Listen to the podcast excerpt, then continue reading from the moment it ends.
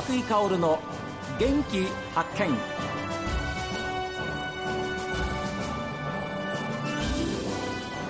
こんにちは和井薫です。和井薫の元気発見。この番組は私が発見した北海道の元気な人と出会っていただきます。今週はたぬき工事を盛り上げるために力を注いでいらっしゃいます。株式会社タニーの中村俊さんにお話を伺っています。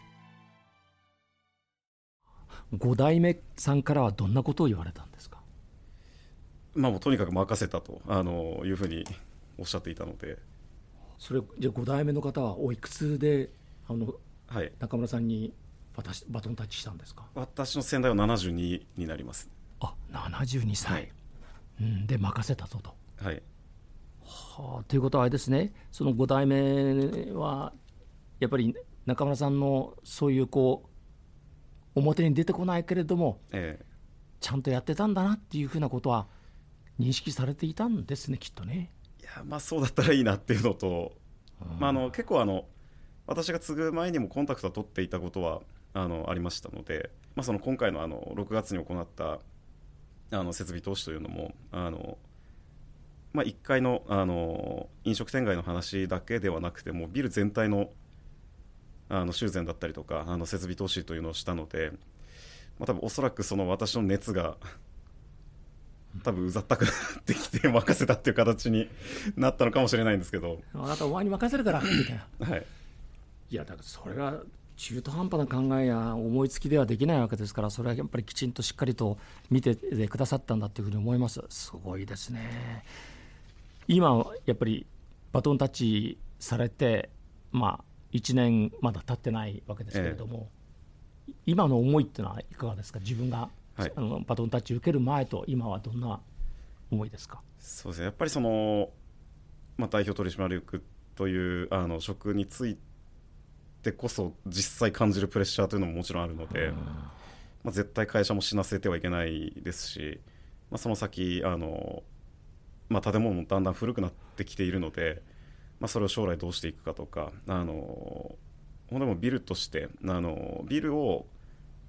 本当にもう一つの街づくりというふうに考えてどういうふうに人を流していくかとか、あのそういったことを考えるのがあの一番やらなければいけない仕事ですし、まあ、やはりそのうちの建物だけではなくてあの、まあ、これだけ歴史の長いたぬき工事商店街もうあの昨年で150周年でしたのでで、まあ、言ってしまえば本当にもうアーケードの屋根ででつながっている、あの他の地主さんだったりあのビルのビルオーナーの方々ですとかいらっしゃいますので、まあ、そういった方々ともあの密にコンタクト取りながら、まあ、どういったふうにあのじゃあ5丁目どうしていこうとかあのそういったお話し合いも結構するのでそうですねいろいろな面で、まあ、出会う方々も本当に新しい方々多い多かったですし、まあ、ただ今後が本当に楽しみではありますね。でお客さんもあのどうなんでしょうやっぱり北海道の方もいらっしゃる地元の方もいらっしゃればえあの道外からの観光客もいらっしゃいますしやっぱりインバウンドのお客さんというのは非常にやっぱり多いですよねたぬきえ工事というと。ですね今やっぱりめっちゃくちゃあのインバウンドの方々多いですね。ということは戻ってきたということですか？そうですね戻ってきたのとやっぱり特に4丁目から6丁目、はい4、5、6丁目が一番インバウンドの方多いなっていう印象は受けますね。ですよね。はい本当にあのこうすれ違う方の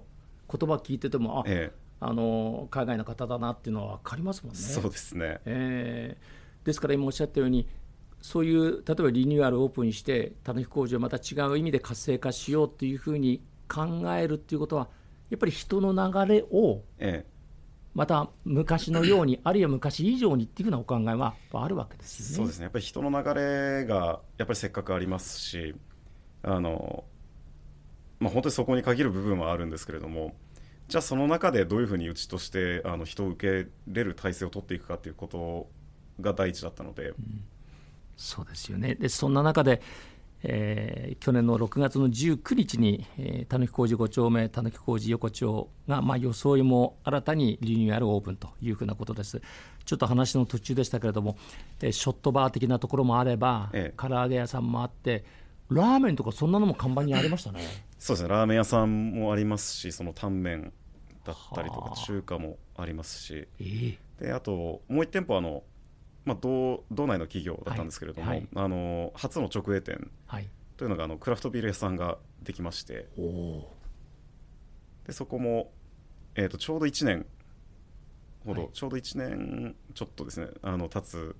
ぐらいなんですけれども、えまあ、そういったようにあの初出店ですとかあの、まあ、道内初進出ですとか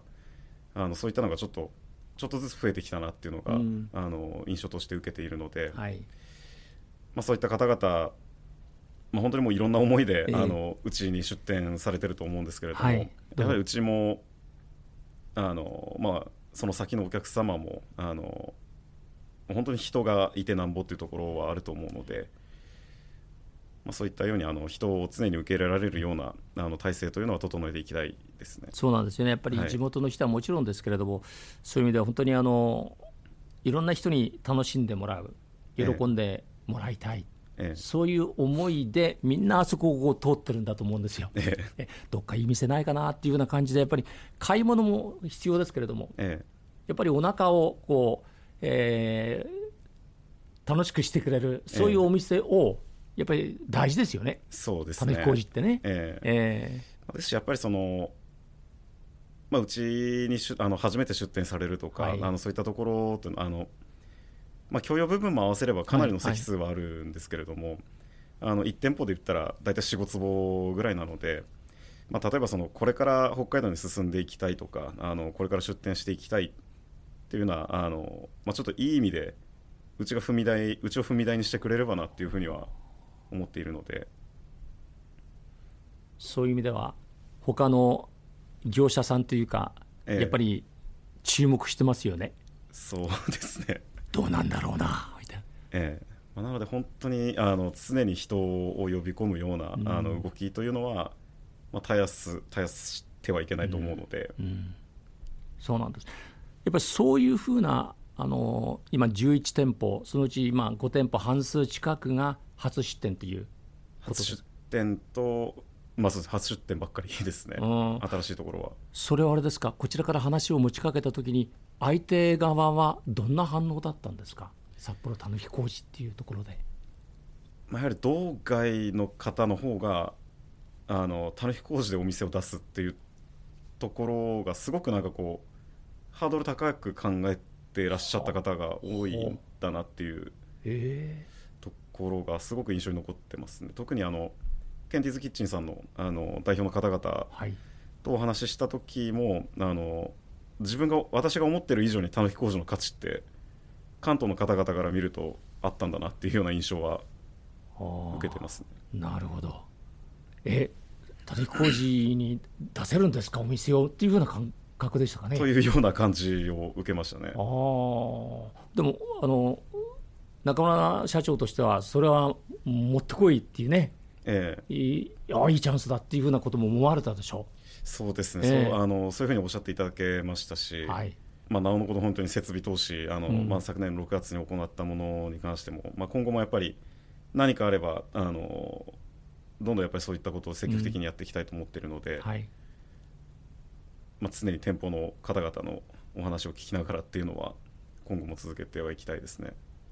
本当にあの場所的にも最高のおいいところだっていうふうに思うんですけれども、昔、そうか、今28歳であればですね昔のたぬき工事はあんまり覚えないかもしれませんけれども、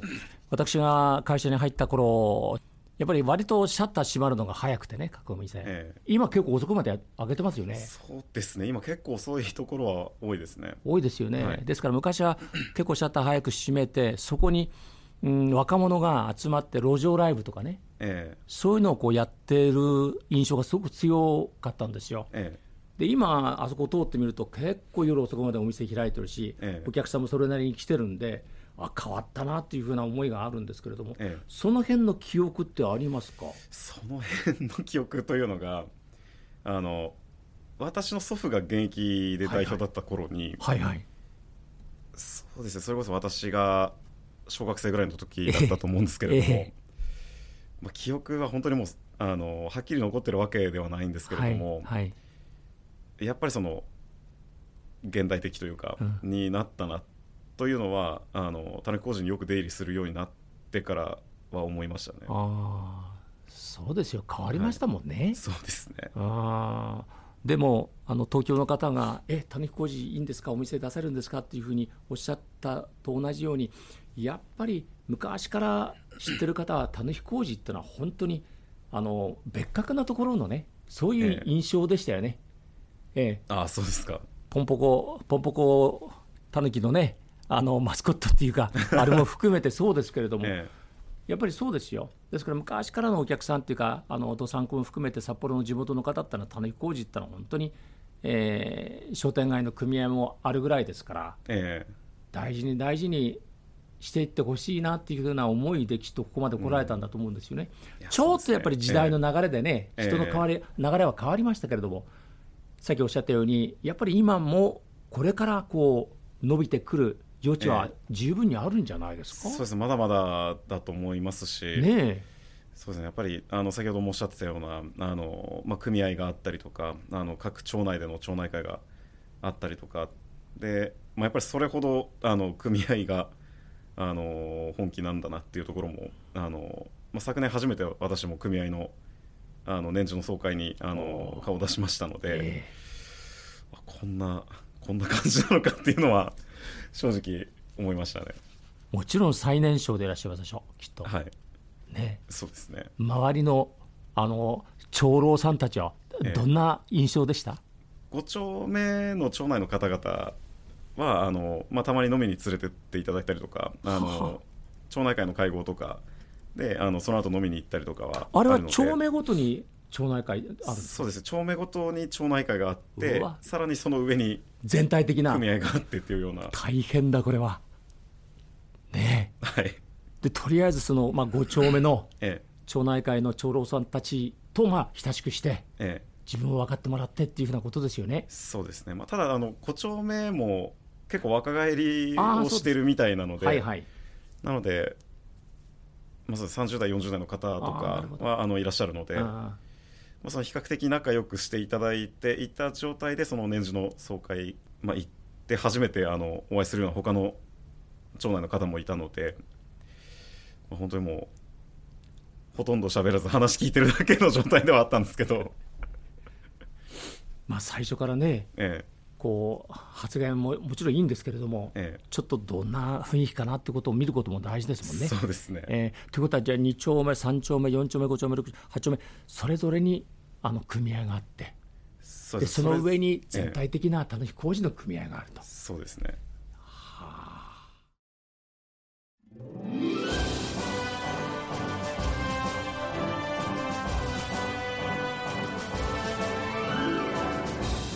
メッセージはこちらです。メール、元気アットマーク STV.jp、genki アットマーク STV.jp、ファックスは0112027290。